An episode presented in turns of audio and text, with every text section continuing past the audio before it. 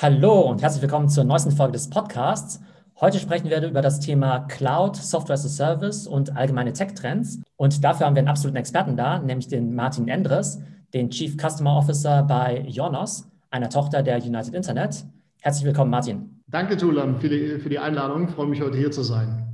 Ja, super. Ich habe mich schon äh, sehr lange darauf gefreut. Einmal, weil wir uns ja auch schon seit längerer Zeit kennen und wir auch viele gemeinsame Interessen haben. Ich glaube, wir haben ja eine ja, Leidenschaft für digitale Geschäftsmodelle, für diese ganzen Tech-Trends, die da so abgehen. Und du kennst dich ja vor allem auch in diesem Cloud- und auch Enterprise-Markt eben sehr gut aus. Die meisten haben ja meistens eher so diese ganzen Consumer-Themen äh, so im Vordergrund. Aber ich glaube, sowohl aus Business-Sicht, aber auch aus Investorensicht lohnt es sich ja durchaus auch diese Enterprise-Perspektive auch zu verstehen. Von daher ist es super, dass du heute da bist. Stell dich doch mal kurz vor. Erstmal, was ist Jonas überhaupt und wie bist du da hingekommen? Okay, viele Fragen. Ich fange mal mit der Vorstellung an. Martin Endres. Ich bin jetzt anderthalb Jahre bei der Jonas. Ich habe äh, meine Karriere mal vor vielen Jahren bei der Microsoft gestartet. Habe dann äh, lange Zeit in der Beratung verbracht bei Boston Consulting in München und bin dann äh, zu meinem Lieblingskunden damals gewechselt. Das ist die E.ON gewesen und habe dort erst im äh, Corporate Center in Düsseldorf gearbeitet und dann in München direkt in der Landesgesellschaft. Habe da Themen gemacht rund um Bestandskundenmanagement, also alles, was mit Customer Loyalty zu tun hat, Kampagnenmanagement, Business Intelligence, also wirklich datengetriebene Vertriebsmodelle voranzubringen und äh, habe mich auch um die Website selbst gekümmert, auch technisch. Äh, die E&DE lief sozusagen unter meiner Verantwortung. Genau, da war ich gute fünfeinhalb Jahre und wie gesagt, vor anderthalb Jahren bin ich zu Jonas gewechselt. Super. Und die Jonas ist, glaube ich, ja vielen Leuten jetzt kein großer Begriff, obwohl sie in diesem Segment natürlich schon ein großer Player ist. Was ist denn Jonas für Leute, die noch nie was davon gehört haben? Ja, also du hast recht, wir müssen am Marketing arbeiten, weil eigentlich sollten wir ein Begriff sein. Äh, wir machen tatsächlich knapp äh, eine Milliarde Umsatz, also was schon äh, echt ganz gewaltig ist. Jonas selbst ist Europas größter Hoster. Ja, wir sind eine Hosting-Gruppe, da sind, ähm, ist Jonas selbst als Marke drin, aber zum Beispiel in Deutschland auch sehr bekannt natürlich die Strato. Wir haben Domain-Spezialisten, Sedo, InternetX. Wer schon mal Domains gehandelt hat oder getradet hat oder im größten Stil eingekauft hat, kennt die, äh, die Namen sicherlich. Und dann noch eine ganze Reihe von Auslands-Hosting-Gruppen, Asus in Spanien, Fasthost in UK. Und wie gesagt, also wir vertreiben alles, was man im Endeffekt für die Webpräsenz heute fürs digitale Geschäft braucht, von der Domain über äh, Hosting-Pakete, über Website-Bilder, über E-Commerce-Lösungen, E-Mail und jetzt eben auch zunehmend Server-Lösungen und auch Cloud. Also wir bieten auch Public, Private Cloud und Bare Metal Cloud an. Also das heißt ein Portfolio von B2C, aber auch B2B-Services zunehmend. Ja, absolut. Da sind die Grenzen bei uns auch fließend. Also es ist oft so, dass jemand als Privatperson reinkommt und mal eine Domain registriert und dann ein Geschäft drauf aufbaut. Aber wir haben auch Kunden, die über eine Million Revenue machen, also deutlich größere Kunden im Cloud-Bereich. Also ja, wir, wir, können alles, aber es ist schon, der Fokus natürlich ist dann schon ein bisschen mehr die B2B-Seite, wo es wirklich kommerzielle Interessen dahinter gibt. Gerade weil du auch Strato gesagt hast, ich weiß gar nicht, wie viele Domains ich bei Strato registriert habe, ja, weil ich habe ja auch immer irgendwelche neuen Business-Ideen und dann denke ich mir, Mensch, jetzt sichere ich mir erstmal irgendwie ganz viele Domains, ähm, nicht nur verschiedene Namen, sondern auch noch auf verschiedenen Top-Level-Domains, die mhm. .de, die .net, die .com und so weiter. Und das ist ja auch so ein nettes äh, Abo-Modell, wo ich dann auch jedes Jahr vergesse zu kündigen. Oder mir denke, Mensch, vielleicht mache ich doch noch mal was aus der Idee. Und dann habe ich dann plötzlich irgendwie Domainkosten von Hunderten von Euro jedes Jahr, die, äh, naja, sagen wir mal, nicht so hundertprozentig genutzt werden. Okay, also erstmal freut es mich natürlich, dass du so ein guter Kunde von uns bist. Das wusste ich gar nicht. Was du tatsächlich mal überlegen kannst, wenn du viele inaktive Domains hast, gibt ein Parking-Geschäft. Man kann die auch sozusagen zum Parking freigeben. Dann wird auch Werbung drauf gespielt, wenn sie einen guten Kontext haben. Und natürlich macht schon Sinn, äh, gerade auch kurze Domains. Ja, je länger sie sind, desto ähm, weniger sind sie ja normalerweise wert, wenn sie kürzer sind. Gute Domains, auch vielleicht von Trends kann man sie durchaus auch zur Vermarktung eben anbieten. Also nochmal empfehle ich dir mal auf die Sedo-Webpage zu gehen und da zu schauen, äh, was für Möglichkeiten es gibt, deine Domains ein bisschen zu vermarkten. Ja. Und ähm, jetzt bist du ja Chief Customer Officer. Was ist das für eine Rolle? Was kann man sich darunter vorstellen? Relativ einfach. Ich kümmere mich äh, darum, dass unsere Bestandskunden erstmal natürlich die richtigen Lösungen finden. Das ist ganz wichtig, richtige Lösungen zum richtigen Zeitpunkt. Und zum Zweiten, wenn sie die Lösung dann haben, auch wirklich sie nutzen, um wirklich Erfolg zu haben damit. Also es hat sich ein bisschen verschoben in der As-a-Service-Welt. Ja, ist das Risiko der Aktivierung ja, ist ja mehr auch an den Produzenten, an den Hersteller übergegangen. Früher hat man eine Box verkauft und dann lag die Aktivierung sozusagen das Risiko beim Kunden selbst. Jetzt ist es beim Hersteller. Das heißt, wir kümmern uns schon sehr, sehr genau und sehr intensiv darum, dass die Kunden die Produkte gut verstehen, dass sie eine gute Onboarding-Experience haben Und wenn es mal nicht klappt, dann durchaus auch bei uns. Wir haben persönliche Service-Agenten, das ist auch ganz wichtig, also wirklich ein, ein persönliches Modell im, im Customer Support, dass sie da auch gute und kompetente Ansprechpartner haben, um in die Produkte gut reinzukommen. Du sagst ja Bestandskunden, das heißt sozusagen Sales übergibt irgendwann dann an euch quasi. Genau, ich habe einen äh, Kollegen, den Arthur May, der läuft unter CMO, Chief Marketing Officer, der küm kümmert sich tatsächlich um die ganzen Off-Page-Themen, um die Marketing-Themen, gesamter Funnel, also von, von Brand, das macht bei uns noch die Claudia Frese, Brand, äh, Mid-Funnel, die ganzen Influencer und so weiter bis zum Performance-Marketing. Und sobald der Kunde den ersten Vertrag sozusagen hat, dann kommt er in meinen Bereich äh, ins Bestandskundenmanagement. Ja. Genau, jetzt habt ihr natürlich ein riesen Portfolio an Kunden von Leuten, die vielleicht einmal eine Domain kaufen und vielleicht einen Euro bei euch lassen, bis hin zu Leuten, die dann vielleicht irgendwann äh, Enterprise-Kunden sind und für viel, viel Geld dann eben auch ja Cloud-Services in Anspruch nehmen. Wie denkst du denn eigentlich so über deine Kundensegmentierung nach? Beziehungsweise wie analysiert ihr auch die Werthaltigkeit von sagen wir mal, bestehenden Kunden? Beziehungsweise auch, wenn es um die Kundenakquise geht, in was für Buckets packt ihr die Kunden rein, um zu sagen, hey, die sind ungefähr so viel wert, so viel wert, so viel wert. Und deshalb lohnt sich auch folgender Aufwand in der Akquise oder auch in der Betreuung? Cool, das ist eine große Frage. Also natürlich schauen wir äh, auch aus einer äh, ARPU-Perspektive auf die Kunden. Also was ist so der durchschnittliche Revenue, den wir mit einem Kunden machen? Da gibt es, glaube ich, Kunden, wo du wirklich weißt, die, keine Ahnung, der, der Tierzüchterverein um die Ecke, ja, die publishen halt einmal ihre Website und äh, ihre Mitglieder, ihre 30 sind angemeldet und dann ist es das auch. Und das ist auch okay so. Ja. Da haben wir auch wirklich günstige Lösungen im Angebot. Also ein Website-Builder gibt es heute bei uns für 5 Euro im Renewal. Das ist wirklich, glaube ich, ein sehr, sehr fairer Preis, inklusive einer Domain. So, das ist, sagen wir mal, wirklich äh, die, die ganz einfachen, eher privatlichen Kunden. Dann haben wir aber schon ein großes Geschäft natürlich mit kommerziellem Interesse. Also entweder Geschäfte, die dann einfach äh, zur Kundenwerbung, zur Repräsentation ihre Website brauchen, Handwerkerbetriebe zum Beispiel, äh, also eigentlich kannst du durch fast alle Branchen durchgehen, äh, Restaurants und so weiter. Und jetzt zunehmend natürlich mit der Pandemie auch getrieben, haben wir natürlich auch viele Kunden, die jetzt wirklich ernst machen mit E-Commerce und zu ihrer Offline-Präsenz dann eben auch noch den Online-Shop aufgebaut haben und wirklich auch vermarkten über, über ihren Online-Shop. Das ist dann eine Kategorie. Und dann geht es noch weiter ins professionelle Geschäft. Wir haben zum Beispiel über 20.000 Agenturpartner. Also es sind Freelancer, digitale Agenturen. Übrigens nicht nur in Deutschland. Ja. Deutschland macht so 40 Prozent von unserem Geschäft aus. Der zweitgrößte Markt ist dann USA mit 30 Prozent und dann weitere europäische Märkte, Frankreich, UK, Spanien. Also das ist so geografische Verteilung. Und äh, wie gesagt, dann gibt es diese professionellen Kunden, die oft dann auch für andere Kunden arbeiten, wiederum für den Endkunden, also klassische digitale Agenturen. Und dann geht es hoch ins Cloud-Geschäft, wo wir dann schon richtig Enterprise-Kunden haben und auch äh, zunehmend sehr, sehr viel im öffentlichen Sektor machen. So ganz grob kann man sich so die Kundenpalette oder Bandbreite vorstellen. Okay, und dann habt ihr dementsprechend natürlich für die, ähm, ich sag mal, eher privaten User wahrscheinlich halt eher so ein Self-Service-Geschäft, was mehr oder weniger automatisiert läuft. Und dann im Cloud-Geschäft dann wahrscheinlich wirklich so mit, was nicht, Customer Success Teams und äh, ähnlichen. Perfekt, ganz genau. Also es, wie, wie, du gesagt hast, unten ähm, haben wir natürlich, arbeiten wir über Customer Support und Hotline. Wie gesagt, die persönliche Note ist uns da schon wichtig. Deshalb haben wir so ein persönlichen Assistenzmodell.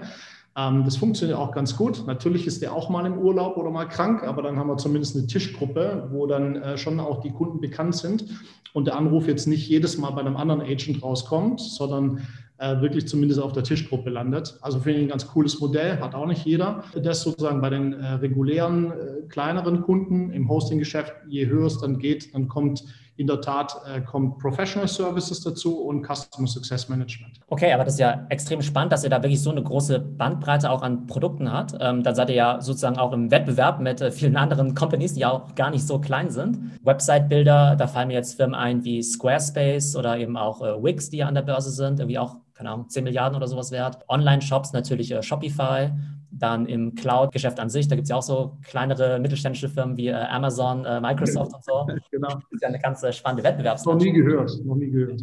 Ja, genau, ja, ich habe ich hab gehört, die sind auch ganz gut. Genau, zu denen kommen wir gleich mal, ähm, vielleicht auch, um da diese Unterschiede zu verstehen. Aber du hast ja schon die Pandemie angesprochen. Gab es da jetzt so einen Run, dass jetzt plötzlich jeder gesagt hat, boah, ich brauche meine eigene Webseite, ich brauche meinen eigenen Online-Shop, aber dementsprechend vielleicht auch Leute, die da jetzt nicht solche Profis sind und dann auch tatsächlich viel Onboarding und Support brauchen? Auf jeden Fall. Also unser Geschäft hat sich da schon super entwickelt, was immer, es geht mir immer ein bisschen schwer sozusagen von den Lippen, weil natürlich gab auch viele Leute, die haben jetzt echt gelitten und natürlich, wir leiden alle unter dem Lockdown, aber sagen wir mal jetzt einfach, äh, auf der Geschäftsseite war das für uns natürlich, das war ein richtiger Digitalisierungsschub. Ich glaube, vor kurzem hat jemand gesagt, die Pandemie arbeitet wie ein Chief Digital Officer. Einen ganz guten Spruch. Und äh, das haben wir auch gesehen. Also wir haben eigentlich durch die Bank alle Produkte, die ich vorhin erwähnt habe, haben wir wirklich gut mehr verkauft. Der absolute Knaller war natürlich das E-Commerce-Geschäft. Ja, da haben wir ähnlich wie Shopify auch äh, Verdopplung des Umsatzes gesehen von einem Jahr. Ist natürlich bei uns nur ein kleines Segment. Äh, Shopify ist da ja sozusagen Single Product Company. Bei uns ist es ein Teil, aber in dem Segment haben wir auch eine Verdopplung von unserem Geschäft gesehen.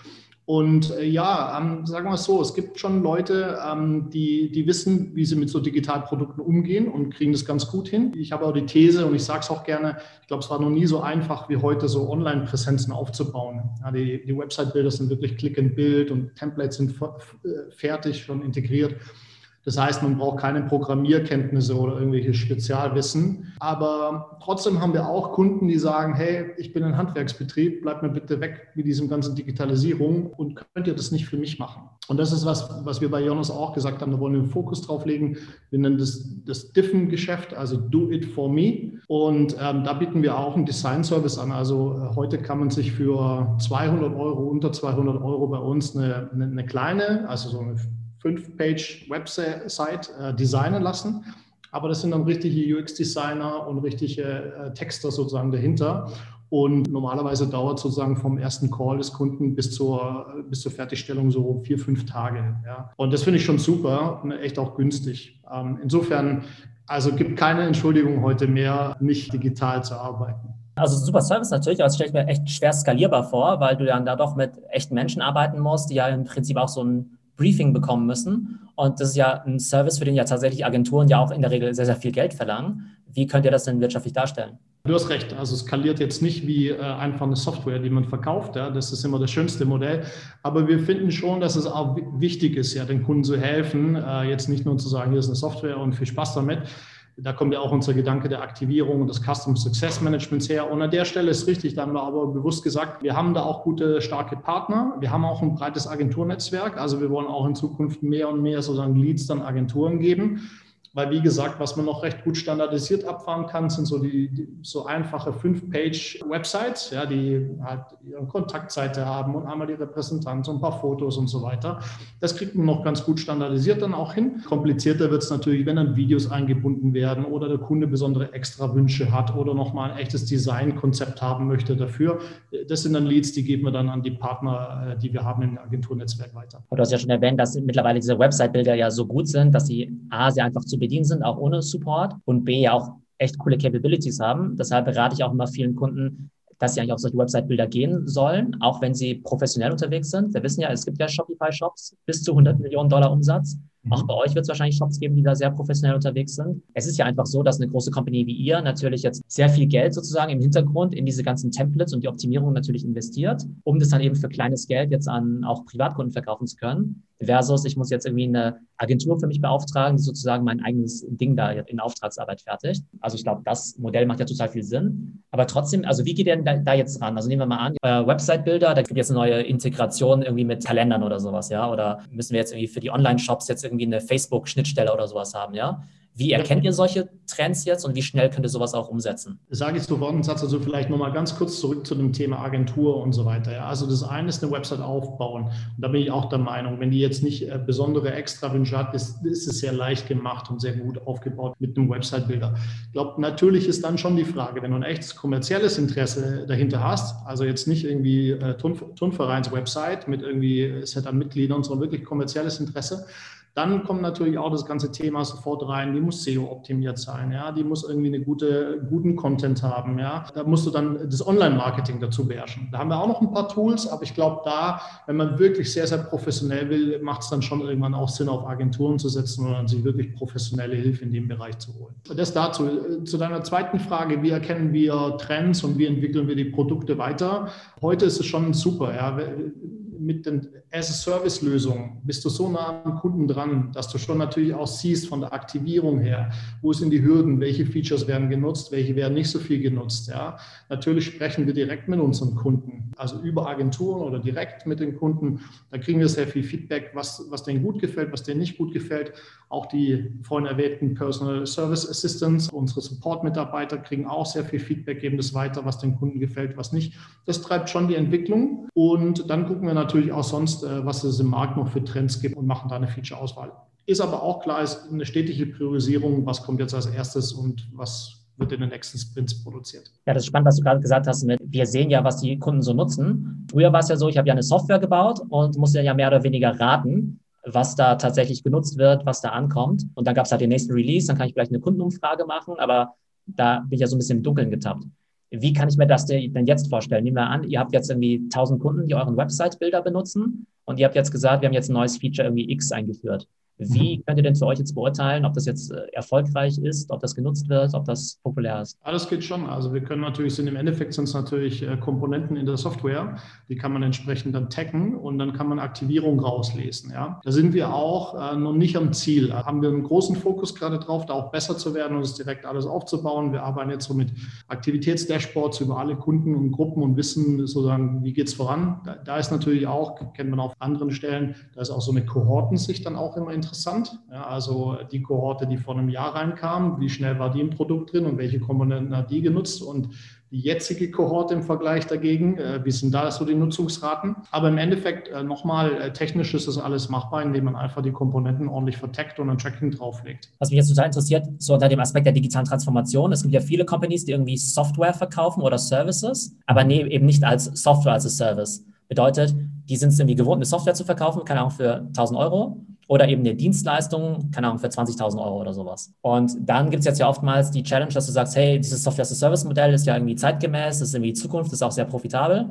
aber wir wissen nicht, wie wir die Transition hinbekommen. Einmal, weil es sich erstmal doof anhört, nicht sofort die 1000 zu bekommen, sondern irgendwie in die nächsten, weiß nicht, fünf Jahre vielleicht die 10 Euro zu kriegen. Aber dann brauchst du ja auch noch ganz andere Capabilities, weiß nicht, für, für Payment, für Customer Success und so weiter. Und es gibt ja viele Traditionsplayer, die gerade so in dieser SaaS-Transition so ein bisschen drin hängen. Wie würdest du das jetzt so aus dieser ja, vielleicht so Chief Digital Officer oder Transformation Officer Brille betrachten? Also wäre ich ein bisschen bullischer. Ich glaube, in der Softwarebranche ist es klar, dass das im Endeffekt ultimativ alles in SaaS landet. Ja, ich meine, Salesforce war damals der Vorreiter, ja, sicherlich das visionärste Unternehmen in der Richtung.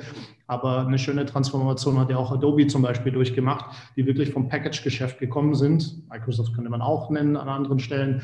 Aber Adobe war es, glaube ich, die haben den Photoshop damals im Package verkauft. Ja, und dann haben sie voll auf äh, Transformation und SaaS gesetzt. Ja, und sind auch, sind auch durch diesen kleinen Dip gegangen, ja, wo die Revenues, da gibt es ja die, diesen Temporaleffekt, dass die Revenues auf einmal später kommen und nicht mehr so äh, Version für Version. Heute ist Adobe, also ist ja natürlich eine unglaubliche Success Story. In der Softwarebranche ist das Thema meiner Meinung nach durch. Natürlich, je kleiner, sagen wir mal, weniger professionell die Softwarehersteller sind. Es gibt ja auch ganz viele kleine Spezialisten, zum Beispiel, die im, äh, im öffentlichen Sektor irgendein Fachverfahren oder so entwickelt haben, wissen die noch nicht, wie sie auf ein SaaS-Modell kommen. Aber grundsätzlich, dass da alle hinwollen, ich glaube, äh, das ist auf jeden Fall, das ist auf jeden Fall gesetzt. Also oftmals tun sich ja auch Unternehmen ja so ein bisschen schwer mit der Veränderung oder haben vielleicht auch gar nicht das nötige Know-how, dass sie halt wissen, wir müssen jetzt auch so eine Transition hinbekommen wie Adobe oder wie Microsoft Microsoft. Ähm, aber es ist natürlich leichter gesagt als getan. Wie stelle ich mir das dann vor? Kommt dann irgendwie so ein Team von McKinsey, BCG und erklärt denen irgendwie, wie sie jetzt ihr auch vielleicht ihr Pricing machen müssen, weil es ja auch nicht trivial ist, jetzt zu sagen, verlange ich jetzt irgendwie 10 Dollar im Monat oder 20 Dollar im Monat? Wie ähm, muss ich jetzt meine Organisation vielleicht aufbauen, wo ich früher vielleicht normale Sales-Leute hatte, versus jetzt eine Organisation, die vielleicht eher in Richtung Self-Service geht. Ähm, wie, wie kann ich mir das vorstellen? Ja, wir sind nicht ganz äh, im ISV-Geschäft drin, also Independent Software Vendors. Deshalb kann ich das auch noch ein bisschen mutmaßen an der Stelle. Also wir arbeiten auch mit Partnern äh, zusammen. Bei uns haben wir schon lange umgestellt. An den Partnern sehe ich auch, das ist schon natürlich eine Transformation über ein paar Jahre sicherlich. Auch äh, Pricing-Umstellung ist schon das größte Thema. Dann natürlich auch mit den Altversionen umzugehen und die Kunden zu migrieren, ist ein großes Thema. Aber nochmal, also die Effekte, nicht nur, dass du dann in diesem schönen Abo-Modell im Endeffekt natürlich landest, sondern auch, dass du wirklich weißt, wie schaut die Aktivierung aus, dass du das alles sehr genau messen kannst, plus die ganzen Benefits für den Kunden. Er kann es über Browser abrufen, er kann mehrere Browser aufmachen. Das sind manchmal so kleine User Experience-Geschichten, die aber für Kunden extrem wichtig sind. Ich habe es bei E.ON miterlebt, als wir äh, Salesforce eingeführt haben. Ja, das war für viele Agenten die totale Befreiung aus diesem Altsystem raus, wo man mit Eingabemasken arbeiten musste. Insofern, also äh, das ist, glaube ich, schon so der Hintergrund von der, von der Transformation da. Ich bin mir sicher, dass da ganz viele äh, Beratungen auch, äh, ja, die von dir erwähnten, aber auch die Spezialisten, so IT-Spezialisten wie eine Accenture, Capgemini, äh, Strategy End, wie sie alle heißen, ja, dass die das sicherlich auch äh, sehr viel begleiten.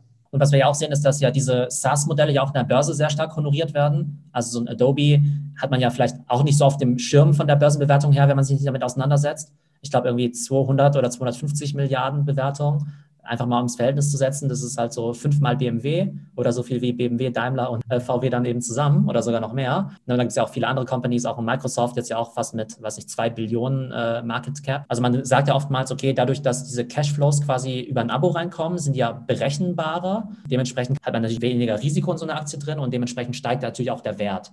Würdest du sagen, es ist wirklich nur der Aspekt der Berechenbarkeit oder ist es so, dass durch diese SaaS-Transformation auch andere Komponenten des Geschäftsmodells einfach besser, effizienter werden und dadurch die Company als solches besser wird und es nicht nur darum geht zu sagen, statt 100 Euro auf einmal jetzt irgendwie 10 mal 10 Euro. Also ich glaube, die Nachhaltigkeit der Cashflows ist sicherlich ein Faktor, weil natürlich internal immer die Churnraten sozusagen bekannt sind und dann kann ein Investor äh, oder ein Analyst natürlich auch mal sehr schön sehen, okay, ähm, Recurring Revenues ja, oder, oder Expansion, ARPU Expansion und dann noch die Churnraten dazu. Damit kann man ein Geschäftsmodell schon sehr, sehr gut bewerten. Wie gesagt, ich sehe auch noch die technischen Aspekte. Vorhin ein bisschen, wie erwähnt, man kann sehr genau tracken, wo ist der Kunde, was macht er mit der Software, wie nutzt er sie, welche Features werden wirklich genutzt, welche nicht. Und dann gibt es noch einen Unterschied. Früher hatten ja Softwarehersteller oft auch das Problem, dass sie in verschiedenen Versionen unterwegs waren. Ja, da gab es dann noch so uralte Legacy-Versionen, die mussten aber auch noch supported und betreut werden. Und teilweise hingen dann auch noch Entwickler drauf, weil die noch irgendwie äh, Refactoring gemacht haben oder alten Code verwalten mussten. Und das ist alles weg. Ja, also bei einer echten SaaS-Company heute arbeiten halt alle an der gleichen Version. Alle Entwickler auf der gleichen Version. Das ist für viele Companies eine riesen Befreiung gewesen. Und wenn du dann ein gutes äh, Sprint-Modell hast und gute CI-CD, sagt man ja, Entwicklungsumgebung, wo dann wirklich Features auch konstant äh, in die Software reinlaufen und abgedatet werden, dann hast du schon ein super Modell. Und das ist, glaube ich, von der Geschwindigkeit, der Entwicklungsgeschwindigkeit nicht vergleichbar mit dem, wie es früher war. Hm, okay, das heißt, es vereinfacht die Prozesse intern, das macht das Produkt eben besser und macht das Ganze auch einfach viel effizienter. Ja. Genau, jetzt haben wir schon über ja auch die anderen Player in diesen Segmenten gesprochen. Also wir hatten ja vorhin gesagt, ne, ihr tretet ja sozusagen auch an gegen Wix und Shopify und gegen Amazon und so. Ich persönlich benutze halt viel Squarespace für meine Webseiten. Ich habe sozusagen jetzt euren Website-Bilder gar nicht so in meinem Fokus drin, weil ich glaube, der wird ja viel über TV vielleicht primär beworben. Und wie ich über Squarespace halt immer stolpere, ist, dass halt alle Podcasts, die ich anhöre, dass die halt äh, immer Squarespace äh, auch äh, promoten und viele YouTube-Influencer. Wie siehst du einmal so prinzipiell so dieses Thema, naja, warum sollte man jetzt euren Website-Bilder benutzen versus den von Wix oder Squarespace? Und was ist vielleicht auch eure Marketingstrategie, obwohl, wie ich das verstanden habe, ja eher dein Kollege Arthur ja für das Thema zuständig ist. Genau, der Arthur wäre Experte, deshalb äh, vielleicht nur eine kurze Antwort an der Stelle. Es ist schon richtig, wir haben natürlich äh, sozusagen die bisschen klassischeren SMBs äh, lange als Zielgruppe gehabt und haben da auch viel mit äh, TV-Werbung äh, geworben. Es hat auch schon gut funktioniert, lief damals teilweise auch noch unter der 1 und 1 Brand. Jetzt sind wir ja auf der Jonas Brand, also gab ein Rebranding. Da muss man die Marke natürlich auch noch mal ein bisschen neu aufbauen, bekannt machen, besetzen. Ähm, aber wir sind da voll im Schiff drin. Dafür haben wir auch genau den Arthur geholt. Der war vorher CMO bei Dialo, kennt also die ganze Performance-Marketing-Welt, Influencer-Welt super und hat da auch schon äh, tolle Spuren hinterlassen. Ja, insofern, wir, wir adjustieren da unser Marketing, weil, wie du sagst, wir müssen dahin, wo natürlich auch die Digital Natives sind. Und das ist großer Teil unserer Strategie. Das äh, haben wir in der Vergangenheit nicht äh, genug gemacht, ja, weil jetzt komme ich zum Produkt selbst. Das Produkt selbst ist meiner Meinung nach voll äh, wettbewerbsfähig. Ja. Wir haben auch sehr, sehr viele Preise gewonnen und äh, wir sind auch preislich, wenn man es vergleicht, absolut ähm, satisfaktionsfähig. Ja. Ich denke einfach, es ist im Endeffekt, wenn man genau hinschaut, ist es ein, ein Gap im Marketing. Da gibt es ja auch Trustpilot-Bewertungen, kann man sich auch mal anschauen. Da sind wir zum Beispiel, was den Customer Support angeht, normalerweise auch immer deutlich vor einigen anderen von den Wettbewerbern, die du jetzt genannt hast. Wir keinen niemand bashen oder so, aber man, sollte man sich als Kunde auch immer anschauen, bevor man eine Auswahl macht. Wie schaut es auf Trustpilot aus? Und nochmal, es gibt sehr, sehr viele Preise, die wir gewonnen haben. Also der Website-Builder an sich ist echt äh, super und ich hoffe, dass du jetzt mit deinen Strato-Domains dann auch den richtigen Website-Builder bald nimmst. Genau, muss ich auch mal ausprobieren. Äh, derzeit connecte ich die ja dann über meine Squarespace-Seiten. Aber tatsächlich, Marketing finde ich es aber schon spannend, weil ihr habt jetzt ja so ein Portfolio. Das heißt, die Dachmarke ist ja eben Ionos. Und jetzt irgendwie so Website-Builder, falls das Produkt so heißt, ja, ist ja, sagen wir mal, so relativ zweckmäßig, sage ich jetzt mal, ja.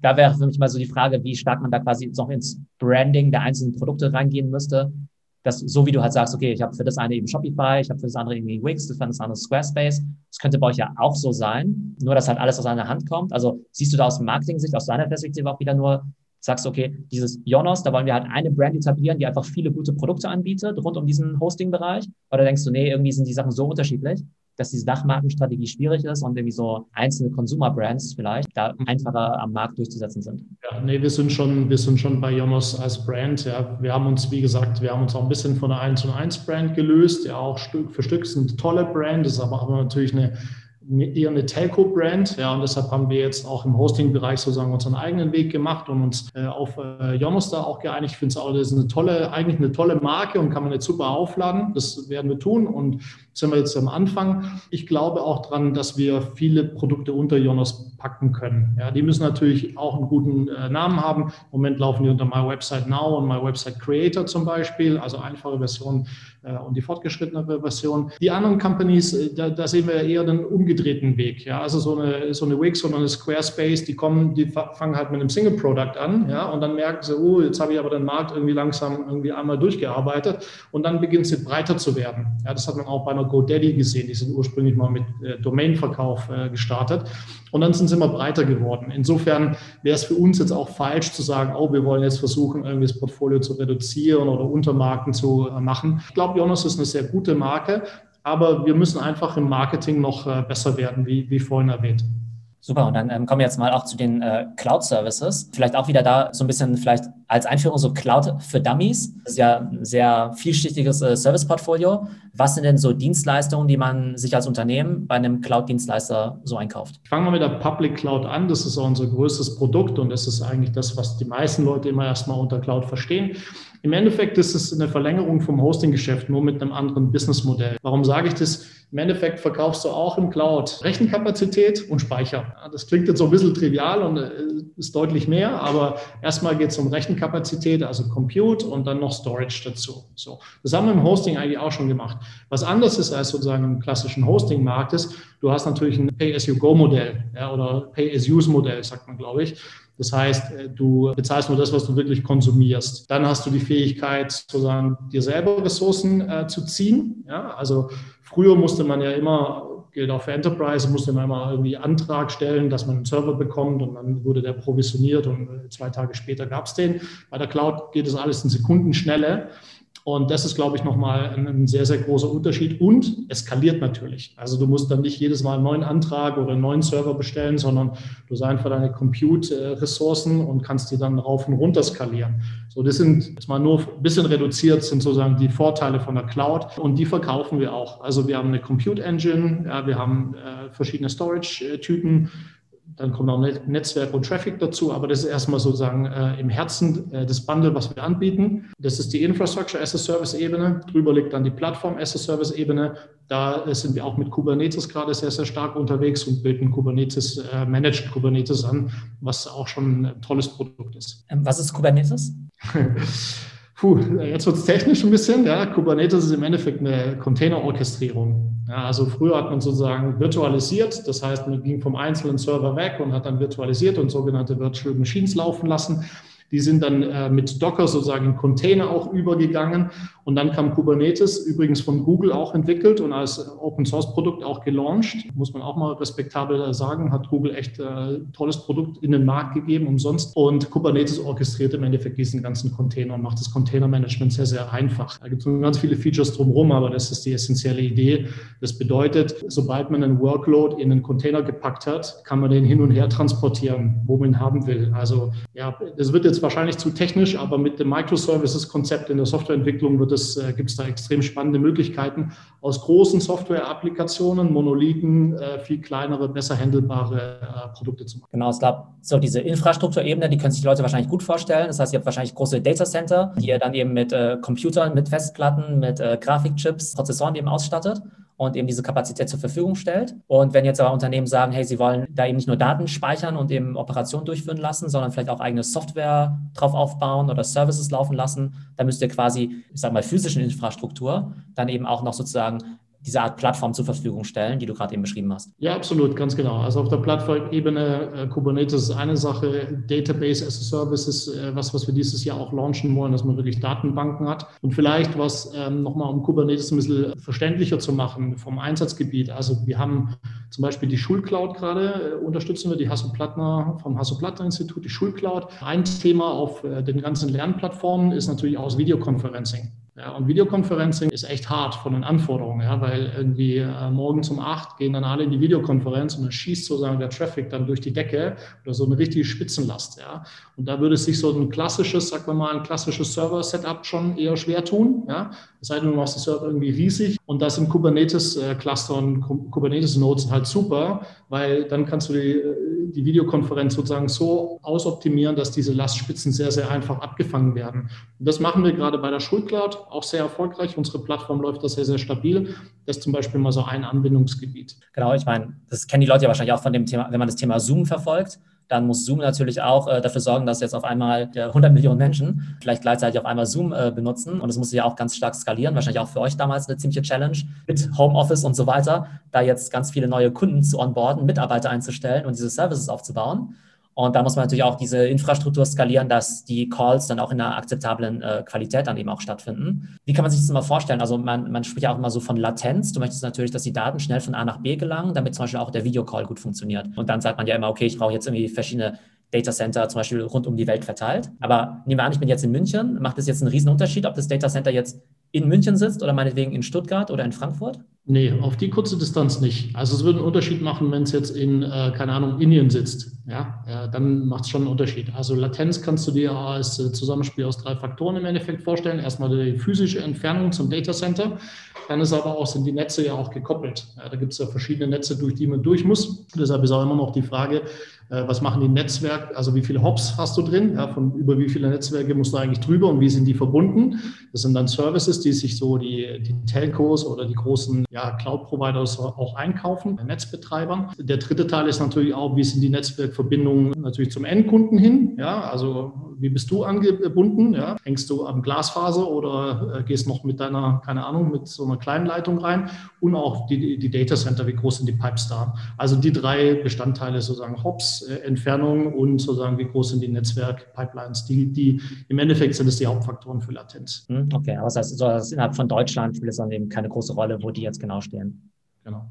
Was mich jetzt interessieren würde, ich bin jetzt ein Unternehmen, also Enterprise-Kunde. Und warum sollte ich denn jetzt zu euch gehen und jetzt nicht zu einem AWS oder einem Microsoft, weil ich ja irgendwie schon denken würde, ja, die haben ja irgendwie mehr Entwickler, die können vielleicht bessere Lösungen für mich bauen. Oder die haben natürlich auch einen größeren Scale und die können dann vielleicht ihre Festplatten, Prozessoren und so weiter auch alle billiger einkaufen und diese Preise vielleicht dann auch an den Kunden ganz gut weitergeben. Sollte man meinen, ja, aber die wollen ja auch äh, viel, viel äh, Marge machen mit ihren Produkten. Das hebt es dann vielleicht wieder ein bisschen auf. Nee, also erstmal, das sind fantastische Companies, ja, und die haben natürlich natürlich, die sind absolut führend, was Cloud angeht. Also da wollen wir auch gar nicht sagen, irgendwie, oh, wir haben, können alles, was die können. Ja. Ich glaube, die Unterscheidung oder wo die großen Hyperscaler ähm, wirklich gut sind, ist in der geografischen Abdeckung. Also gerade wenn du irgendwie ein weltweites Business hast und muss in jeder Region irgendwie sein, dann äh, macht es sicherlich Sinn, zu den Großen zu gehen. Das Zweite, wo sie auch weiter sind und mehr anbieten, ist dann nicht so sehr auf der Infrastructure-Ebene, aber auf dieser vorhin erwähnten Plattformebene. Ja wo dann auch Entwicklungsumgebungen laufen, wo Machine Learning, Artificial Intelligence schon auch fertige Frameworks und so da sind. Ich glaube, da sind sie schon auch noch einen guten Schritt voraus. Wir arbeiten dann dran, auch diesen Gap kleiner zu machen. Andersrum, wo wir sehr, sehr gut mithalten können, ist dann wirklich auf der Infrastrukturebene, weil wir stellen in unseren Rechenzentren, ähm, haben so ein Dutzend Rechenzentren, ja, wir kaufen die Hardware dann wirklich ein und basteln die auch zusammen. Also die ist wirklich für uns sozusagen, da wissen wir, wie, die, wie wir die optimieren müssen, damit wir perfekte Performance dann auch rauskitzeln. Und da können wir auch in den Benchmarks echt super mithalten. So, also rein nur auf der Performance-Ebene können wir gut mithalten. Dann sind wir natürlich auf dem Preis so, dass wir immer schauen, dass wir ein bisschen unter den Hyperscalern liegen, was Preis angeht, sodass dann die Mischung Preis-Performance, wenn ich jetzt mal auf der Infrastrukturebene bleibe, sehr, sehr gut ist. Und letzter Satz, die normalerweise werden die Infrastrukturressourcen auch über APIs halt abgerufen. Ja, also moderne Entwickler holen die halt dann per API-Call. Die funktioniert bei uns auch nicht anders äh, wie bei den Hyperscalern. Insofern, wenn, wenn Kunden schon wissen, wissen, sie brauchen Infrastruktur und wie sie es brauchen, dann sind wir da ein sehr, sehr guter Anbieter. Was auch noch natürlich ähm, in der letzten Zeit schon sehr ins Spiel gekommen ist, das ganze Thema Datenschutz, weil es gab ja, weiß nicht, ob du es verfolgt hast, gab ja auch äh, dieses Schrems-Urteil ja, vom ähm, Europäischen Gerichtshof, der eigentlich gesagt hat, naja, der amerikanische Cloud Act und äh, die DSGVO in Deutschland oder GDPR in Europa, äh, die passen nicht so richtig zusammen. Ja? Ähm, deshalb gibt es da gerade auch so eine rechtliche Grauzone, wo viele Unternehmen sagen, also wenn ich das mal ganz hart nehme, ähm, selbst wenn die Server von einem Hyperscaler in Europa stehen, so richtig sicher bin ich nicht, ob das GDPR-compliant ist. Da sehen wir vom Unternehmen sehr viel Nachfrage und vom öffentlichen Sektor ohnehin. Würdest du auch sagen, dass ihr da auch durch die, sag mal, Regionalität beziehungsweise diesen Fokus auf Deutschland, du hast ja gesagt, ihr macht ja auch im europäischen Ausland natürlich auch Umsatz, aber gibt es da Vorteile, dass du sagst, entweder wir können vielleicht mit diesen KMUs vielleicht besser zusammenarbeiten oder können da vielleicht noch einen besseren Kundenservice leisten als jetzt dieser Hyperscaler. Spielt das auch eine Rolle? Da kenne ich auch deren Kundenservice zu wenig. Ich kann nur von uns sprechen. Also wir versuchen tatsächlich natürlich äh, unseren Kunden auf Augenhöhe zu begegnen. Vielleicht ist es ein bisschen glaubwürdiger, wenn es von einem, sagen wir mal, einem, einem mittelgroßen äh, Unternehmen kommt äh, und nicht einem ganz riesigen, wo du weißt, bist einer von Hunderttausenden von Kunden. Das mag durchaus sein. Aber nochmal, also Price Performance ist eigentlich so, so ein Hauptthema, ja, dass wir da da wirklich eine starke Markt, äh, Marktangebot legen und dann das ganze Thema Datenschutz, Rechtssicherheit und so weiter. Wenn dann noch jemand kommt und das findet man im Mittelstand tatsächlich häufig, der sagt, hey, ich hätte schon auch gern irgendwie, äh, dass Deutschland als Tech-Standort auch in Zukunft funktioniert und äh, ist doch besser, wenn die Produktentwicklung in Berlin sitzt, statt irgendwo ganz anders. Das finden wir schon auch, dass dann auch wirklich Mittelständler ähm, zu uns kommen und sagen, das ist mir schon wichtig, dass ihr auch ein deutscher Anbieter seid und finden wir natürlich prima und wehren uns dann nicht dagegen, aber nochmal, wir müssen trotzdem vom Produkt immer mithalten können, gut mithalten können. Äh, sonst würden auch die anderen Sachen wie Datenschutz oder äh, deutsche Anbieter jetzt nicht greifen. Inwiefern macht ein Kunde denn eigentlich auch so eine Art Mix und Match, ja? Dass ich sage, nehmen wir an, ich würde jetzt das deutsche Zoom bauen wollen oder das deutsche Shopify oder sonst was, dass ich jetzt halt sage, bei euch kaufe ich jetzt zum Beispiel das Hosting ein, quasi diese ganze Infrastruktur, aber ich brauche jetzt doch trotzdem irgendwelche Algorithmen. Zum Beispiel, wenn ich das deutsche Netflix aufbauen möchte, dann brauche ich vielleicht eine Recommendation Engine oder sowas oder irgendjemand, der halt irgendwie das äh, Nutzerverhalten irgendwie auswertet und so. Wenn ihr dann quasi diese Module jetzt sozusagen als Service jetzt noch nicht habt, könnt ihr dann einfach Services von anderen Leuten integrieren oder macht es der CIO selbst, dass er sagt, hier, hier hole ich mir das rein und on top von der Jonas-Infrastruktur packe ich mir aber die Analytics von einer anderen Company rein. Ähm, wie kann ich mir das vorstellen? Also super Frage, Tulam. Multicloud ist das Stichwort. Heute ist es tatsächlich so, dass die meisten Kunden versuchen, mehrere Clouds einzusetzen. Zum einen aus dem Grund, den du gerade erwähnt hast, dass sie sagen, oh, hier ist das Feature aber toll. Oder keine Ahnung, bei Google hole ich mir den Artificial Intelligence Framework und bei AWS die, die Lambda-Funktionen. Ja, und bei der Jonas hole ich mir den Managed Kubernetes Service. Das ist sozusagen, wo finde ich welches Feature und welches gefällt mir da am besten. Das ist ein Treiber für die Multicloud. Der andere ist natürlich auch Risiko-Hedging ja, und vor allem Vermeidung von einem totalen Vendor-Login. Aber wenn du wirklich nur auf eine Cloud gehst oder tief reingehst, ja, dann äh, wird es schon auch äh, schwer, dann irgendwann mal zu sagen, oh, jetzt gehe ich doch wieder zu einem anderen. Also man gerät da schon in eine Pfadabhängigkeit und da steuern viele CIOs oder CDOs dann auch äh, bewusst äh, dagegen. Ja. Es gibt auch Terraform zum Beispiel ist hier zu nennen, es gibt auch Software, die genau, oder auch im VMware-Umfeld gibt es auch einiges, die genau diese Multi-Cloud-Ansätze ziemlich einfach machen, ja, die, die praktisch so eine Plattform noch zwischen End-User und den Cloud-Providern dann sind. Insofern, da sind wir auch sehr, sehr offen und ähm, alles bieten wir auch gerne an. Ja. Wir haben ja von das Wort KI, Künstliche Intelligenz ja kurz erwähnt. Ist ja auch relativ abstrakt, da wollen wir jetzt gar nicht so ins Detail gehen. Aber was ich einfach ganz spannend finde, ist ja, nehmen wir an, ich habe jetzt irgendwie eine Anwendung auf meinem iPhone, ja. Dann müssen ja zum Beispiel jetzt irgendwie Daten verwertet werden. Und wenn es eben nicht direkt auf dem Gerät stattfinden würde, müsste es ja zum Beispiel auch erstmal bei euch in die Cloud wandern. Nehmen wir mal an, ich würde jetzt irgendwie gerne irgendwelche Sachen erkennen können. Ich hätte jetzt irgendwie eine App, die jetzt Automarken erkennen kann. Ich mache jetzt ein Bild von, von dem Auto und möchte irgendwie wissen, welcher Ferrari das jetzt zum Beispiel ist, weil ich den jetzt irgendwie so toll finde, ja. Wie würde es denn grob ablaufen? Also welche Daten kommen jetzt zum Beispiel bei euch rein? Und wie würde man das denn jetzt ja sozusagen überhaupt erkennen, um welche Art von Autos sich da handelt? Also im Endeffekt, ähm, sagen wir mal, klassisch hätte man das tatsächlich äh, jetzt über, über einen regulären Cloud-Service gemacht. Dann hätte ein äh, End-Device im Endeffekt äh, die Daten eingespielt und dann äh, läuft das in, in, in, der Cloud, aber natürlich in der entsprechenden Software. Das ist ja dann irgendwie ein AI-Framework, der dann irgendwie läuft, eine Applikation erkannt. Ja. Ich glaube, heute wird auch sehr, sehr viel natürlich, du hast ja nochmal Latenz angesprochen, ja, sehr viel dann auch Richtung Edge Computing gearbeitet, dass man eben versucht, nicht mehr alles zentral reinzuholen, sondern dass man viel auch sozusagen am Device selber dann äh, rechnet.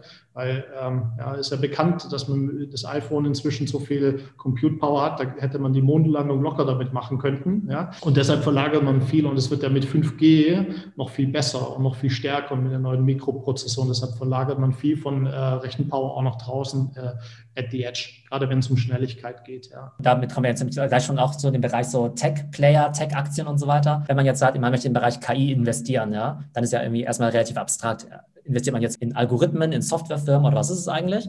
Aber ein paar von diesen KI-Playern sind ja tatsächlich dann ja auch ähm, eigentlich Chip-Unternehmen, wie jetzt zum Beispiel ein Nvidia oder ein AMD, die ja eben diese GPUs eben ja produzieren, die ja zum Teil dann in, in Autos sind, die in Computern sind, aber zum Teil eben auch so in äh, Datacentern. Kann man sich das also auch so vorstellen, dass ihr sozusagen für eure ja, Datacenter dann eben auch ganz genau bestimmen müsst, okay, wie viele von diesen Processing-Tasks haben wir überhaupt und müssen uns jetzt irgendwie aussuchen, hey, äh, brauchen wir jetzt irgendwie GPUs und wenn ja, welche, wie viele, von welchem ja, Supplier und so weiter? Ist auch eine Entscheidung für euch? Absolut, genau. Das macht bei uns äh, Stefan Mink, der leitet die Data Center und der überlegt sich genau, wo kauft er wie viele Chips ein. Ja? Also wir haben Intel und AMD haben wir gerade viel im Einsatz. AMD, ähm, hast du ja auch gesehen, hat sich die Aktie auch ganz gut entwickelt. Ja, Intel hat gerade ein bisschen so eine Schwächephase, würde ich sagen. Und Nvidia ist natürlich für die GPUs auch hochspannend. Ja? Äh, insofern ja, absolut. Wir setzen die ein und aber natürlich natürlich auch kundengetrieben. Ja, also im Moment sind wir noch ein bisschen mehr auf der regulären CPU-Ebene, weil wir noch nicht so viele Machine Learning und Artificial Intelligence Frameworks bei uns haben. Aber äh, wenn ein Kunde dann einen Request hat, können wir das natürlich immer sehr schnell auch einbauen und, und zustoppen. Genau, jetzt haben wir auch so beides eine Leidenschaft, glaube ich, für so Technologiefirmen, ähm, eben Aktien und so weiter. Das ist jetzt natürlich sozusagen jetzt keine Aktien-Session, auch keine Kaufempfehlung, aber vielleicht einfach mal so als vielleicht so Trendspotting, was vielleicht so spannende Firmen sind, die nicht jeder kennt, ja. Bei mir ist es ja so, ich habe halt ein paar Companies im weiteren, sagen wir mal, Cloud- oder SaaS-Umfeld im Portfolio. Das heißt, ich habe natürlich Amazon, ich habe Microsoft, ich habe jetzt Zoom und Salesforce und äh, Shopify und all diese Titel, die habe ich natürlich im Portfolio drin. Entwickeln sich ja auch, auch alle ganz gut. Wir haben ja vorhin auch schon drüber gesprochen, weshalb deren Business Models natürlich auch sehr attraktiv sind, ne, mit Recurring Revenue und so weiter. Was sind denn vielleicht noch spannende Firmen so aus dem Cloud, SaaS oder auch Analytics-Umfeld, mit denen du dich beschäftigst, die vielleicht nicht jeder kennt? Okay, also auch von meiner Seite ist natürlich keine Anlageempfehlung, ja, sondern maximale Ideen, so heißt es ja, glaube ich, immer. Ich habe auch viel in SaaS-Companies und so weiter investiert in der Vergangenheit, Adobe, Salesforce und so weiter. Ich finde natürlich, die sind jetzt schon im Markt sehr, sehr heiß geworden. Deshalb bin ich jetzt gerade ein bisschen mehr auf äh, europäischen Aktien und auch vielleicht ein bisschen kleineren Aktien. Ich glaube, ja, man kann zu jedem natürlich immer eine Meinung haben. Ja, für mich, du hast von äh, KI erwähnt, da ist Google nach wie vor, finde ich, ein Basisinvestment, ja, weil die KI äh, auch wirklich in den Produkten selbst extrem gut verbaut ist. Ja, insofern ähm, finde ich jetzt persönlich äh, eine gute Sache. Ansonsten ist aber auch jetzt schon sehr teuer, aber zum Beispiel gibt es so ein bisschen einen Paradigmawechsel bei Website bauen und Auslieferung nennt sich Jamstack. Ja, da geht es Jam für äh, JavaScript, APIs und Markup. Und da geht es darum, äh, Websites nicht immer nur mit Server, Client-Server-Responses äh, aufzubauen, sondern die schon vorzurendern auf dem Server und dann sozusagen auszuliefern. Da brauchst du ein sogenanntes CDN, ein Content Delivery Network dazu, das dann einmal in der Welt sozusagen die, die schon vorhält, diese ab, vorgerenderten Websites. Cloudflare ist äh, da so äh, marktführend, mit denen arbeiten wir auch zusammen. Also unser CDN, was wir über Jonas anbieten, kommt auch von Cloudflare die sind schon super gelaufen. Also auf jeden Fall ein spannendes Thema. Das sind so Sachen, die ich auf jeden Fall technologisch dann auch äh, beobachte. Aber ich finde im Moment gerade, finde ich fast deutsche Werte spannender. Also hier so HelloFresh ja, oder Westwing und sowas. Oder auch klassischere Unternehmen, die aber ihr Geschäftsmodell echt gut digitalisieren. Hornbach fällt mir da zum Beispiel ein. Ja, die haben 10 Prozent äh, Marktanteil bei den Baumärkten klassisch, aber 30 Prozent Marktanteil äh, im Online-Geschäft. Und, und da finde ich schon, das sind dann eher, muss man ein bisschen genauer hinschauen. Ja, das sind nicht so die ganz großen Namen wie Salesforce oder Adobe oder so, aber ähm, schon auch tolle Werte. Genau, also mit dem ähm, CEO von Westwing habe ich jetzt auch am Samstag eine Clubhouse-Session. Also da kannst du mal einschalten, wird sehr spannend. Oh. Okay. Und da habe ich letztens auch mal auf den Aktienkurs geschaut. Das ist so eine der wenigen Aktien, die in den letzten 15 Monaten noch besser war als Tesla. Und zwar hat sie sich verzwanzigfacht. Und das Unternehmen ist jetzt halt auch 800 Millionen Dollar oder Euro Market Cap, also echt schon beachtlich. Also auch da findet man natürlich echt Werte. Und was du erwähnt hast, HelloFresh ist ja auch mit ein paar Milliarden sogar bewertet, was ich total heftig finde. Zu Westwing gibt es auch noch eine schöne Alternative aus Nordics, die heißen BHG Group. Die machen eben auch Möbel online plus auch den ganzen Do-it-yourself-Markt, also das, was die Baumärkte machen. Also auch nochmal eine schöne, bisschen größer als Westwing, aber glaube ich von der Bewertung sogar noch ein bisschen besser. Genau, Wayfair, glaube ich, auch so im Möbelbereich, ging ja auch gigantisch ab. Aber auch sowas in HelloFresh, das ja ein paar Milliarden wert ist. Also da gibt es durchaus noch andere Titel, glaube ich, mit spannendem Potenzial. Vielleicht nochmal in diesem ganzen Cloud-Software-Bereich. Da gibt es zwei Titel. Also ich versuche natürlich möglichst immer Titel zu kaufen, von denen ich auch was verstehe, ja, die ich irgendwie gut gut verstehe, irgendwie Zoom, Apple, Peloton und so ein Kram oder auch chinesische Sachen. Und da habe ich manchmal so Sachen im Portfolio, die ich ehrlich gesagt nicht so gut verstehe, wo ich sozusagen die Berichterstattung lese, so halbwegs so das Narrative verstehe und den Eindruck habe, dass die irgendwie heiß sind, aber ich nicht so wirklich blicke, was die so machen, wenn ich ehrlich bin, weil ich halt auch kein Enterprise Anwender oder sowas bin. Ne? Und da fällt mir einmal sowas ein wie Snowflake oder auch Twilio. Ich glaube, Twilio ist auch ganz spannend. Kannst du dir vielleicht auch mal anschauen. Also sozusagen die, das High-Level-Verständnis, was ich davon habe, ist, dass jeder, der jetzt irgendwie eine App bauen möchte und da quasi so was haben möchte wie Kundenkommunikation, Push-Notifications und so weiter, muss halt quasi mit äh, Twilio zusammenarbeiten. Und selbst ein WhatsApp ist da ein riesiger Kunde. Und das heißt, die sind halt quasi auch so eine Art ja, Infrastrukturlayer irgendwo, beziehungsweise eine wichtige Komponente für all diese Consumer-Apps. Und ich glaube, das ist irgendwie auch so eine Aktie, wo ich dann auch nicht so stark eingestiegen bin, die sich aber, glaube ich, auch in den letzten Jahren irgendwie so verzehnfacht hat oder sowas. Aber das finde ich immer so ganz spannend, weil das sind ja nicht so diese B2C-Aktien, die jeder kennt, wo jeder sagen kann, naja klar, ja, Peloton, die Leute kaufen sich deshalb ein teures Fahrrad, sondern eben so, okay, wie werden jetzt eigentlich moderne Companies gebaut? Was braucht man dafür? Dafür braucht man eben Computerchips, dafür braucht man irgendwie Cloud, aber dafür braucht man dann vielleicht auch bestimmte Components, die vielleicht nicht so offensichtlich sind. Also zu Twilio kann ich jetzt nicht so viel sagen, aber Snowflake kenne ich sehr, sehr gut. Da, da rühme ich mich, ähm, sogar der erste Enterprise-Kunde von Snowflake in, in, Deutschland gewesen zu sein. Zumindest laut Aussage von dem Key-Accounter. Auch das stimmt auch, ja. Ich habe nämlich äh, Snowflake bei E.ON eingeführt äh, recht früh, weil wir hatten vorher eine Oracle On-Prem-Datenbank, also On-Premise, äh, und haben gemerkt, die funktioniert jetzt nicht mehr von Geschwindigkeit und Scalability und haben dann was Neues gesucht. Oracle hatte da noch nicht so eine gute Cloud-Lösung. Ich weiß nicht, wie es heute ausschaut. Und dann sind wir nach langem Suchen sind wir auf die Snowflake gekommen. Und das war echt äh, intern schon auch ein, äh, ein harter Pitch, ja, weil Snowflake war dann noch dieses sehr unbekannte ähm, Startup in San Mateo. Ich habe sie auch vor Ort besucht. Da hatte ich schon intern einige Diskussionen, warum wir dann nicht äh, lieber, weil wir ohnehin bei E.ON eine Azure-Strategie hatten, warum wir nicht dann was von Microsoft nehmen zum Beispiel. Aber da habe ich mich damals auf mein technisches Team verlassen, weil die haben es wirklich getestet. Alle Queries sind halt unfassbar gut durchgelaufen bei Snowflake. Und dann haben die noch andere Funktionen wie äh, Time Travel, dass du irgendwie dein, dein Data Warehouse irgendwie drei Tage rückwärts entwickeln kannst, wenn du merkst, hast du einen Fehler gemacht, irgendwas ist kaputt gegangen.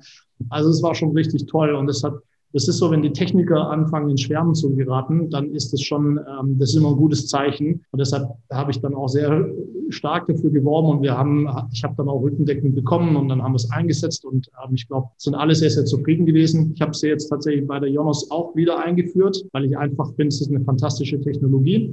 So, aber jetzt wieder nur, es ist keine Anlageempfehlung, ja, weil natürlich ist äh, die, wenn man Kursumsatzverhältnis oder KGVs anschaut, unfassbar teuer geworden. Und das muss, glaube ich, jeder Anleger im Moment gerade so versuchend auszubalancieren.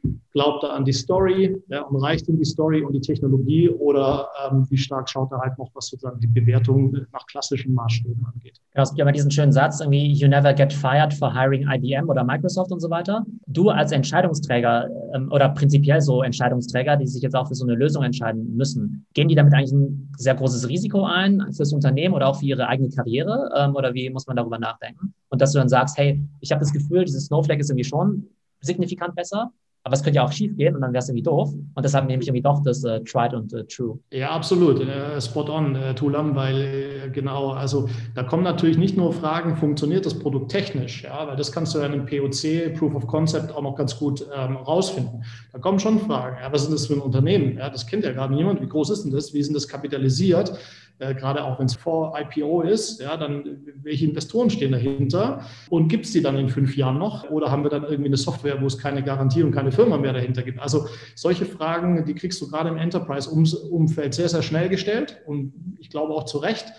Aber trotzdem muss man dann, äh, glaube ich, auch Mut in die eigene Entscheidungsfähigkeit haben, auch in die Kompetenz und auch ein Stück weit ins Risiko gehen. Ja, weil äh, es ist richtig, wenn du natürlich nur das nimmst, was etabliert ist, dann lässt man schon auch Chancen aus, auch Technologiechancen. Okay, aber das heißt, gerade wenn du jetzt ein Startup bist, was jetzt Snowflake ja in dem Fall jetzt nicht ist, die gibt es ja schon seit ein paar Jahren, sind ja auch schon jetzt sehr groß. Aber das heißt dann zum Beispiel auch namhafte Investoren zu haben, ist dann schon auch ein wichtiges äh, Signaling-Device, um das dann überhaupt bei Kunden unterbringen zu können. Ich würde auf jeden Fall sagen, ja, wo, ja, also ich glaube, wenn da große Fonds dann investiert sind, ja, zum Beispiel die ähm, Snowflake-Gründer kamen ja auch von Oracle, also da wusste man schon, okay, die kommen aus dem Enterprise-Umfeld und sind Profis, ja, das haben das jetzt nicht irgendwie fünf Studenten in der Garage ausgedacht. Ähm, das hilft dann schon, wenn man genauer hinschaut, aber äh, nochmal, natürlich äh, jetzt in einem Enterprise-Umfeld, die Finanzorga, die hätte natürlich lieber eine Company, die schon zwei Jahre Kredithistorie zum Beispiel hat. Und das ist, äh, das war auch damals bei Snowflake nicht der Fall, ja, und, und da muss man dann, glaube ich, einfach eine faire interne Diskussion Diskussion führen, wie viel Risiko ist man bereit zu nehmen. Super. Dann vielleicht zum Abschluss noch, vielleicht auch so ein bisschen Richtung Karrieretipps vielleicht sogar auch. Wir haben ja auch viele Zuhörer, die vielleicht noch am Anfang der Karriere stehen oder vielleicht so ne, irgendwo zwischen 20 und 30 Jahren alt sind. Du hast jetzt ja echt schon ja einiges erreicht. Du hast ja so klassisch studiert, ich glaube auch promoviert, richtig?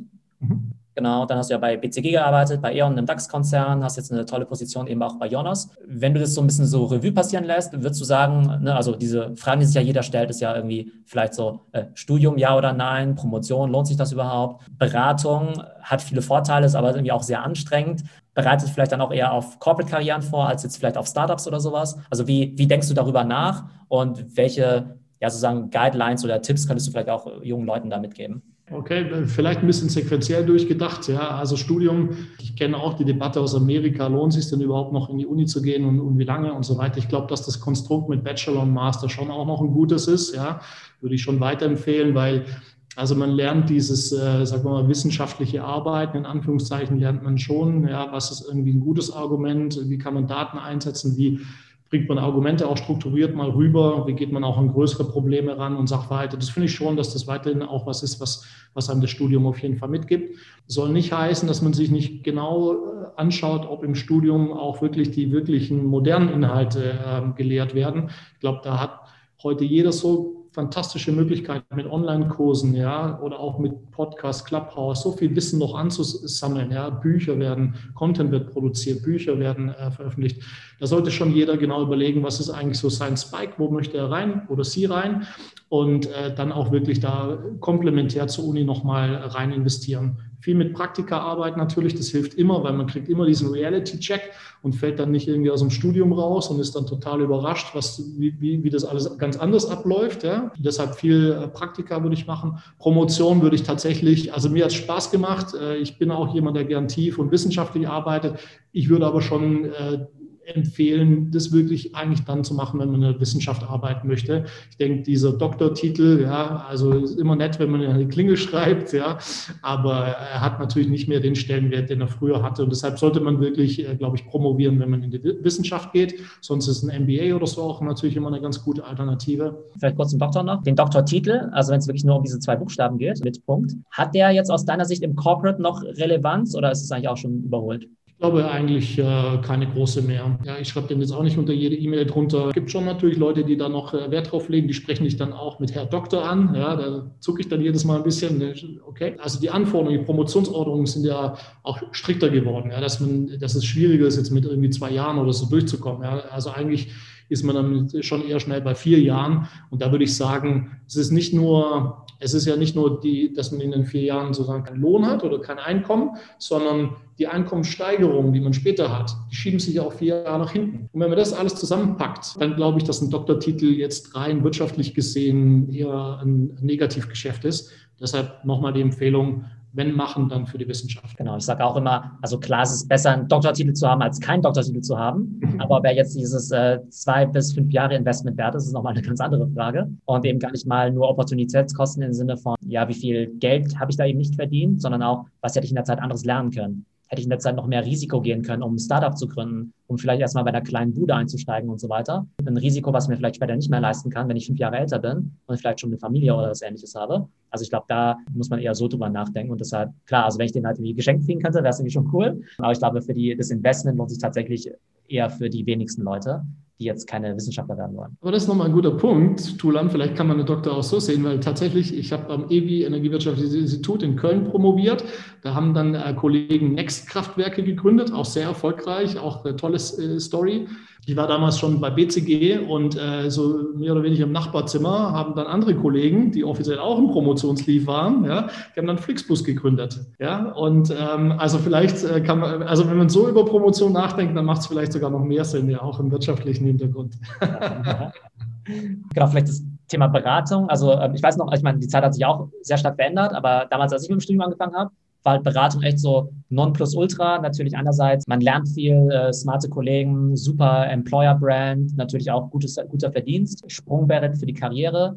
Ist das in 2020 immer noch wahr oder sollte man da direkt versuchen, bei Google oder sowas anzuheuern? Das ist eine gute Frage. Also ich glaube, die Alternativen sind besser geworden. Ja, früher war es dann eher, gehst jetzt in einen klassischen Konzern oder machst halt Beratung oder ins Banking. Banking war dann immer noch so, dass man links und rechts nach, zum Investmentbanking geschielt hat. Also eine Beratung an sich ist immer noch toll, ja, weil du einfach die Sicherheit hast, ja, dass du wirklich Karrierestufen machst, ja, wenn du die Performance und die Leistung bringst mir hat es auch extrem viel Spaß gemacht, weil es schon eine Selektion an sehr, sehr leistungsbereiten und schlauen Leuten einfach ist, muss man einfach so sagen. Und das ist ein tolles Umfeld, was irgendwie intellektuell auch challenging ist. Insofern könnte ich jetzt eine Beratung für zwei, drei Jahre oder vier Jahre, je nachdem, kann ich auf jeden Fall empfehlen. Ich war sehr lange da mit der Promotionszeit, fast zehn Jahre. Das würde ich im Rückblick vielleicht nicht mehr ganz so machen. Also ich, äh, ist ja oft so, dass man dann Projektleiter noch macht, dass man so diesen Management, äh, diese Stufe noch nimmt ja, und, und die Auszeichnung hat ich glaube, dann sollte man sich schon, also mir hat viel Spaß gemacht, ja, da tollen Kunden und das war alles gut. Aber dann sollte man sich, glaube ich, schon überlegen, ob man jetzt sozusagen Berater wirklich als Lebensmodell macht, ja, dass man dann wirklich auf Partner gehen möchte, oder ob man dann sagt, jetzt habe ich hier vier, fünf Jahre investiert, bin Projektleiter und jetzt kann ich super in eine Managementrolle irgendwo anders hinwechseln. Das erstmal zur Beratung an sich. Ich habe jetzt nie bei Google oder Amazon selber gearbeitet. Bei Microsoft habe ich damals gearbeitet. Das war auch schon ein sehr, sehr inspirierendes Umfeld. Und ich glaube schon, dass da der Abstand jetzt schon auch kleiner geworden ist. Also man kann, man kriegt, glaube ich, so ein High-Pressure-Environment, kriegt man inzwischen auch an anderen Stellen oder auch im Startup-Umfeld. Äh, Rocket, Project A waren ja auch so ein bisschen die Kaderschmieden in, in, in Berlin. Also ich glaube, die Alternativen sind da und deshalb muss man auch überlegen, ob einem Beratung an sich, ja, dieses Projekt hier, Projekt da, ob einem das viel Spaß macht oder ob man lieber dann auch direkt dann diese wirtschaftliche Verantwortung, die man Startup oder bei Google oder so hat, ob man die dann eher äh, nehmen möchte. Wir haben übrigens natürlich auch bei Jonos auch, also wer ein High-Pressure-Environment sucht, äh, darf sich gerne auch bei mir melden, ja. Genau, aber da wollte ich sogar direkt danach fragen, so High-Pressure-Environment, ja, da frage ich mich dann auch, ist es was Gutes oder was Schlechtes, ne? So von wegen einerseits natürlich irgendwie sehr viel lernen in kurzer Zeit, irgendwie intensiv arbeiten, ist ja sehr wichtig, gerade am Anfang der Karriere, anstatt da jetzt irgendwie so zehn Jahre lang immer nur so auf, ähm, ich sag mal, äh, halber Flamme irgendwie so zu arbeiten oder sowas, ne? dass man am Anfang mal ordentlich was lernt. Und auf der anderen Seite hast du ja auch mitbekommen, hier so Generation Y, Z, äh, Work-Life-Balance und irgendwie so und diese Geschichten. Wie erlebst du das? Also stellst du es auch fest, dass jüngere Leute jetzt eher Wert auf diese Work-Life-Balance legen und halt nicht mehr so diese 16 Stunden am Tag äh, weghauen möchten? Und was bedeutet es aber auch für Unternehmen, die sie ja vielleicht das gewohnt waren, die besten Talente durch so eine ja, harte Schule zu schicken, aber sich da jetzt vielleicht auch anpassen müssen. Ja, ist auch nochmal gut, dass du sagst, äh, sollte man immer definieren, was man meint. Mit High-Pressure-Environment meinte ich schon eine sehr intensive Arbeitskultur. Das kann auch in die Länge gehen. Ich glaube, das hat sich aber ehrlicherweise gebessert und da bin ich auch sehr froh drüber. Also wir hatten auch damals bei BCG, hat man durchaus äh, auch das eine oder andere Wochenende und die eine oder andere Nachtschicht die war nicht immer notwendig und die hat auch äh, nie, eigentlich nie, also selten Spaß gemacht, sagt man mal so. Das sind die Beratungen, glaube ich, auch viel besser geworden, die Investmentbanken auch. Trotzdem finde ich diese Intensität, ja, dass du wirklich diesen Austausch hast und in kurzer Zeit was äh, leisten musst und was äh, erbringen musst. Ja, und nicht jetzt mehr so diesen Verwaltungscharakter, das ist die Abteilung und das arbeiten wir so übers Jahr ab. Das finde ich schon wichtig, ja, dass, dass man sich auch früh fordert ja, und auch idealerweise ein Stück weit professionell auch merkt, oh, wo sind meine Grenzen und wie kann ich die verschieben und an denen arbeiten. Das ist es eigentlich. In welchem Unternehmen das jetzt am besten stattfindet, ähm, muss jeder für sich selber raussuchen. Aber klar, äh, ich sage auch immer meinen, auch gerade den äh, jüngeren Kollegen, Sprint ist gut, man muss einen Sprint beherrschen, man muss auch mal in einer Woche richtig was wegklopfen können, aber im Endeffekt sind wir alle in einem Marathon drin. Eine Karriere ist ein Marathon. Und deshalb ähm, ist es genauso wichtig, dann nach einem Sprint auch mal eine Woche zu machen, wo du halt irgendwie ein bisschen früher Schluss machst und ein bisschen mehr zum Sport gehst oder mal wieder ein Buch liest und so weiter. Man darf auch nicht zu sehr das, das Leben verlieren. Ja. Also ich bin tatsächlich jemand, der sehr viel Wert auf ähm, so äh, Work-Life-Balance legt. BCG habe ich damals äh, zwei Monate als Praktikant ausprobiert. Also der Lifestyle war nichts für mich. Also da habe ich gerade so die zwei Monate geschafft, ja. Äh, aber zwei oder zehn Jahre hätte ich es da wahrscheinlich nicht ausgehalten. Aber tatsächlich glaube ich, dass egal was du machst, ich glaube, diese Intensität schon gut ist, ja. Und da hilft es natürlich auch, wenn du halt begeistert bist, dir das Spaß macht. Weil ich glaube, heutzutage, um wirklich irgendwo gut zu sein, musst du halt einfach schon echt viel, viel leisten können. Ja? Du musst halt viel Wissen aufsaugen, du musst viel selbst ausprobieren. Und ich glaube, da brauchst du so eine gewisse Intensität. Und ich glaube schon, dass wenn du halt einfach nur so rumhängst und halt irgendwie so ein bisschen so Sachen abarbeitest, dann sind halt irgendwie sofort irgendwie so fünf Jahre irgendwie vergangen, aber dein Skillset, deine Personal Growth hat sich halt nicht so wirklich so ja, weiterentwickelt. Du bist dann quasi mit 28 vom Skillset her noch ungefähr genauso wie mit 22 und das ist ja nicht Sinn der Sache, ja. Das heißt, egal was dann dieses Environment ist, ob das Selbstständigkeit ist, ob das jetzt ein Startup ist oder Konzern oder Beratung, ich glaube gerade irgendwie so zwischen ja, 25 und 30 oder 20 und 30 willst du einfach extrem viel lernen und ich glaube, dass wenn du da halt irgendwie nicht lernst, dass dann halt auch danach du auf eine ganz andere Trajektorie dann eben auch kommst, ja, dann sind vielleicht manche Karriereoptionen vielleicht, vielleicht schon ausgeschlossen, weil du vielleicht nicht schnell genug gelernt hast, nicht schnell genug in spannende Rollen gekommen bist und dass es da so eine gewisse Pfadabhängigkeit gibt, dass eine und dieselbe Person mit dem gleichen Talent, ob sie jetzt, sagen wir mal, bei einer, ich sag mal, eher langsamen Firma A einsteigt oder bei einer, meinetwegen, fast-paced Environment, Firma B, dann auf ganz andere Pfade kommt, was sich ja dann nicht nur im Geld und den Titeln niederschlagen soll, sondern auch in der eigenen ja, Zufriedenheit und den Skills, die man auch dann aufbauen kann. Ja, absolut. Und das ist, ähm, was vorhin so ein bisschen implizit bei der Beratung da auch mitgeschwungen ist, weil du halt durch diese Stufen, die sind klar getimt, ja, entweder or out, ja, klappt oder klappt nicht, ja.